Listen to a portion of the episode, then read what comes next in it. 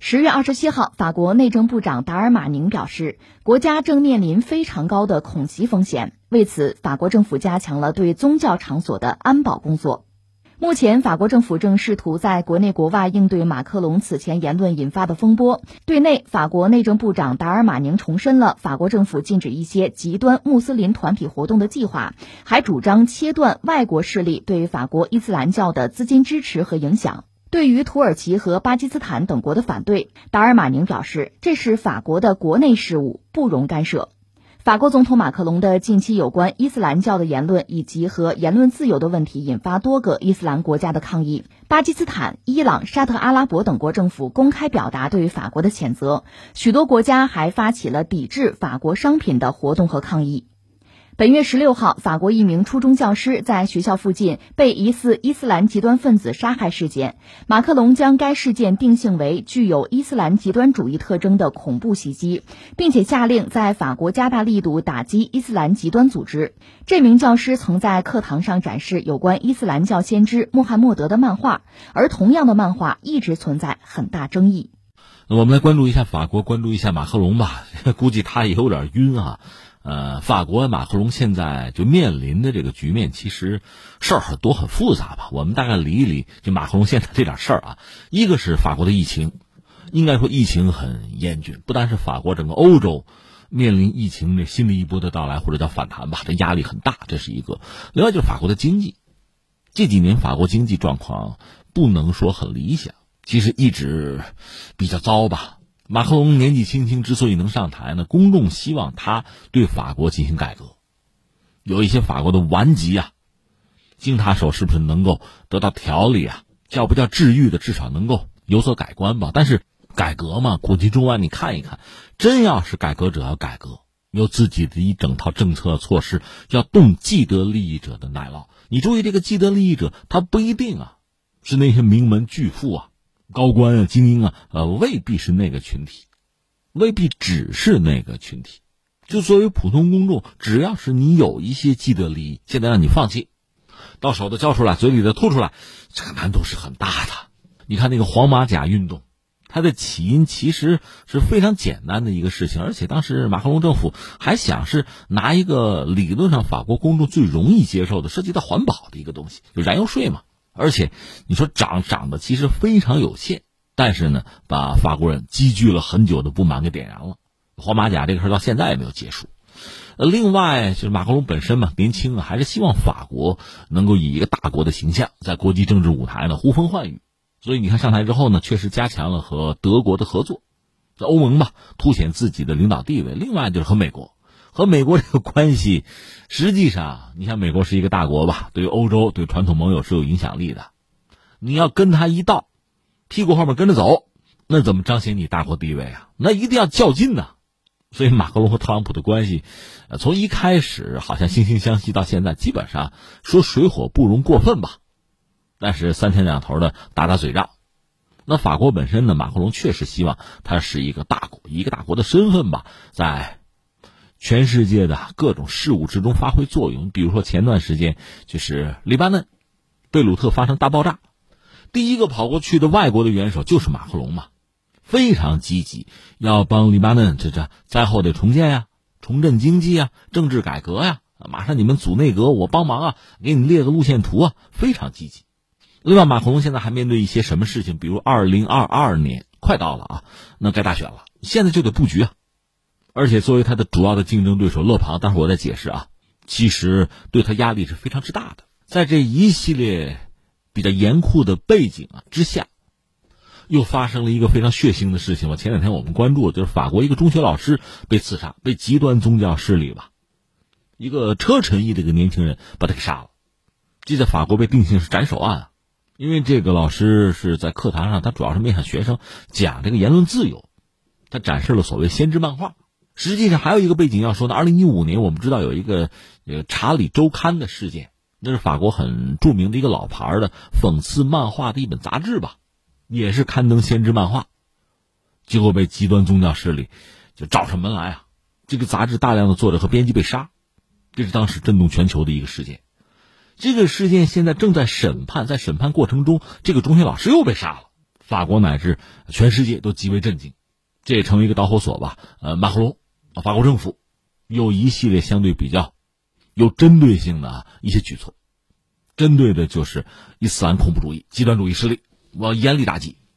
那马克龙当然有一系列的表态，不想这个表态呢，却引起了大量的就是穆斯林为主的国家的反弹，大家非常不满。你看，一个带头的土耳其总统埃尔多安就说马克龙有病吧，去看精神医生啊，不要放弃治疗啊，这话都说出来了。还有很多国家，就是中东的阿拉伯国家，主要也是那穆斯林为主嘛，就跟这里边既包括大量的阿拉伯国家，沙特之类的哈，中东主要国家都对。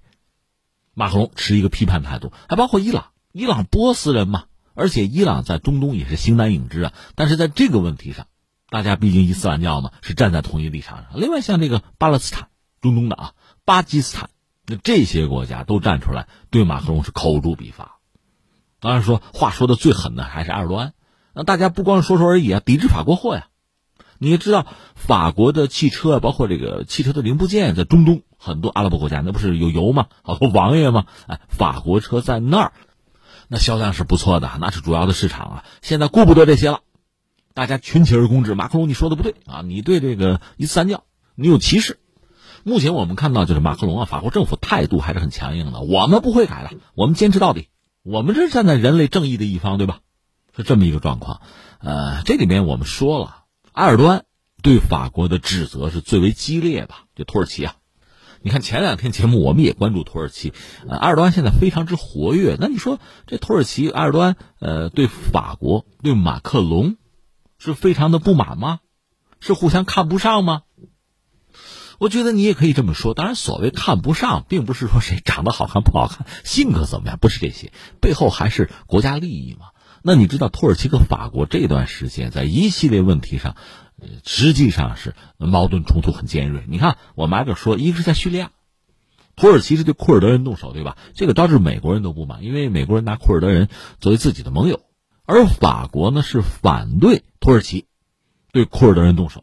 就在这个问题上，法国、美国态度是一致，这等于站在土耳其对立面。另外，在利比亚，我们聊过吗？哈夫塔尔那国民军谁支持？俄罗斯支持，法国支持，而土耳其支持的是国民军的对立面，就是那个民族团结政府。这又是对立的，对吧？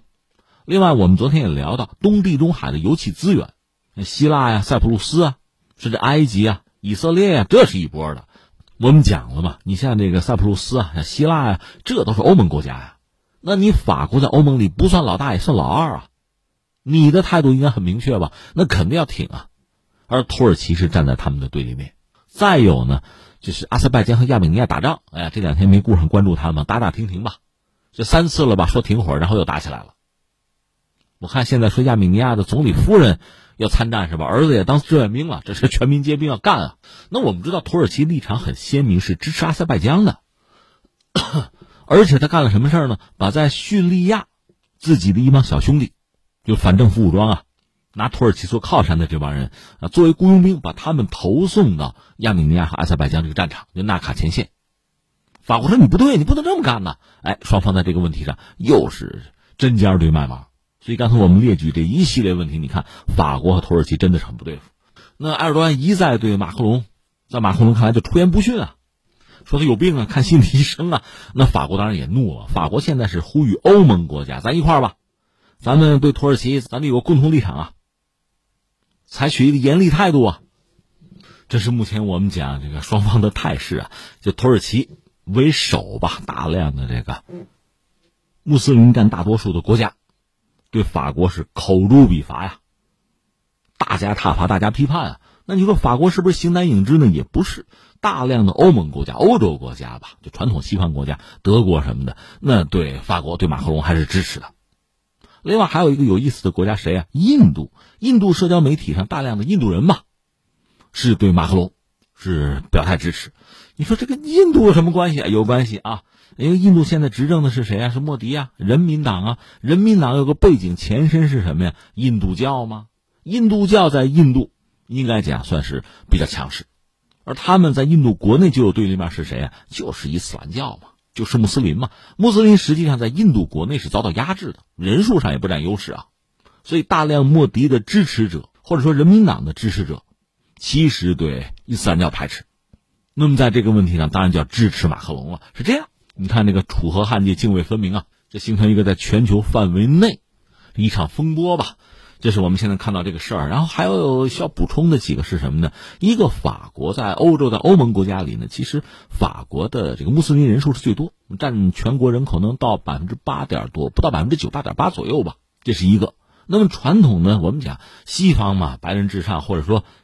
他那个基督教文明中心主义这套东西还是主流，所以像法国这样的国家呢，越是这个穆斯林人数多，从法国民众来讲呢，他的心态你想就会很微妙。而你说百分之八点八，那也是在全民之中是一个少数嘛，他们就感到自己像就业呀、就学啊一系列问题有这种被排斥和边缘感，这个矛盾其实早就存在。而且作为最老牌的西方国家之一吧，法国这样的国家。民众也好，就政治人物也好，对这些问题当然很敏感。时至今日吧，马克龙还面对一个问题，就是大选，法国大选，二零二二的大选。他现在主要一个竞争对手就是那个勒庞，那位女的，国民阵线的头，极右的。你记得之前法国上次大选的时候特朗普还支持那位勒庞，因为他民粹嘛，极右嘛，对待移民啊、难民的态度就非常坚决，赶出去。甚至我看有法国媒体说什么呢？就是现在啊，就是现在马上啊，如果让法国人投个票，就选总统的话，勒庞的优势甚至要超越马克龙，那马克龙压力就很大了。勒庞有一个什么政策得人心呢？就是对移民啊、难民啊，包括对穆斯林啊，他态度是比较坚决的，比较排斥的。那你要想和勒庞争，你的态度也得坚决啊，你就说不能比他更极端，你也不能是温吞水啊。所以，马克龙目前我们看到他所带领的就是法国政府的这个态度，在宗教上的这个态度，我们看到的也是比较坚决。因为勒庞毕竟他现在不是主政者，不是执政者，马克龙是啊，你代表法国政府啊，代表官方啊，你这个态度，那现在就成为我们说了穆斯林国家的众矢之的。其实大家也清楚，很重要的一个因素就是大选的考量，是国内政治的考量。所以你看到这个法国政府对土耳其喊话，就别干预我们内政，别给我找麻烦，我们自家的事儿你管不着，这是一个态度。另外呢，你说马克龙也好，法国政府也好，呃，已经把这个相应的在宗教领域的这个政策已经公告天下了。你说让他撤回去、缩回去，目前看可能性也不是很大。所以法国只能说，你们得理解我，对吧？你们马上要停止对法国的商品的制裁。但是这个态度、这个要求，作为穆斯林为主的国家，他们恐怕也不好直接就退下来。而且现在实际上客观上已经出现了一个针对法国的叫同盟、叫阵线一样啊，谁先往后撤一步，恐怕在这个圈子里边也见不得人。大家互相都比着呢，那喊的话声音还不高一点吗？那你说这事儿有完没完啊？我觉得交给时间吧。对大多数国家来讲，你只要交给时间，两国关系往往会出现转机，相互理解嘛。但是对于像土耳其这样的国家，土耳其和法国，它很多矛盾是结构性的，是早已存在的，并不是因为法国目前的一些什么宗教政策，不是因为这个，那就是赤裸裸的国家利益之争啊。所以你交给时间也白交，而恰恰相反，随着时间的推进吧，矛盾恐怕还会越积越多。